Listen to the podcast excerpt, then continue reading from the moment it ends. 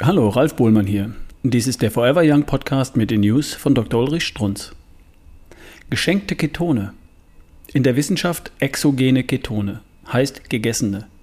Nicht von ihrem Stoffwechsel produzierte, durch das mühselige No-Carb viel Fett, sondern von außen mehr oder minder schmackhaft zugeführt. Ein Beispiel ist Kokosöl. Vor 30 Jahren waren das bei uns MCT-Fette, also mittelkettige Medium Chain Triglycerides, also mittelkettige Triglyceride. Haben damals scheußlich geschmeckt, haben wir dennoch vor jedem Ironman eingeworfen, ohne zu wissen, was man heute weiß. Die erhöhen die Ketogenkonzentration im Blut. Diese geheimnisvollen anderen Energieträger, die deutlich mehr Energie produzieren als normales Fett. Übrigens auch die Hirnleistung steigern. Davon später. Federführend bei der Erforschung dieser exogenen Ketone im Sport ist das Team um Dr. Dominic DiAgostino von der Uni Südflorida sowie der berühmte Ketoforscher Dr. Richard Feach vom NHI, National Institute of Health. Die fanden, dass bei Sportlern durch ergänzende Einnahme von Ketonen während der Belastung signifikant weniger Laktat im Blut nachweisbar ist. Ums Laktat, die obere Belastungsgrenze, dreht sich alles während des Ironmans, glauben Sie mir. Dass Muskel Muskelglykogen sehr stabil bleibt, also nicht vorzeitig abgebaut wird. Mehr Zuckervorräte in der Muskulatur, die für den Endspurt bleiben. Dass weniger Muskelprotein abgebaut wird. Den unvermeidlichen Muskelaufbau während des Ausdauersports riechen Sie, Ammoniak, wie Kuhstall.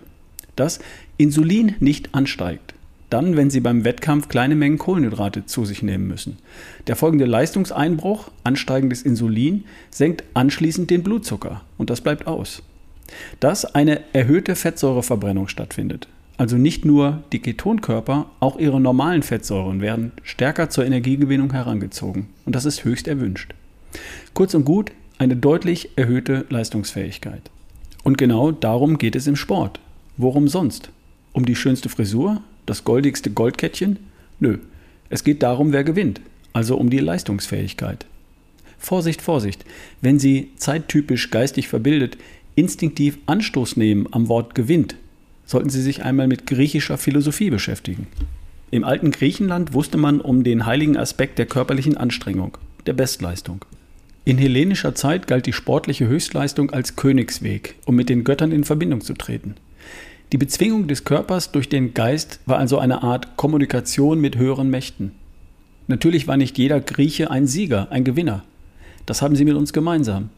Die haben dann aber nicht, neidisch, was man ja nie zugibt, daraufhin die Gewinner das Gewinnen in den Schmutz gezogen, wie das heute üblich ist. Quelle? Ulrike Gonda aus dem Buch Der Keto-Kompass, Seite 104, zitiert aus U. Kämmerer aus dem Buch Krebszellen lieben Zucker. Das waren die News von Dr. Ulrich Strunz, vorgelesen von Ralf Bohlmann hier im Forever Young Podcast. Bis zum nächsten Mal.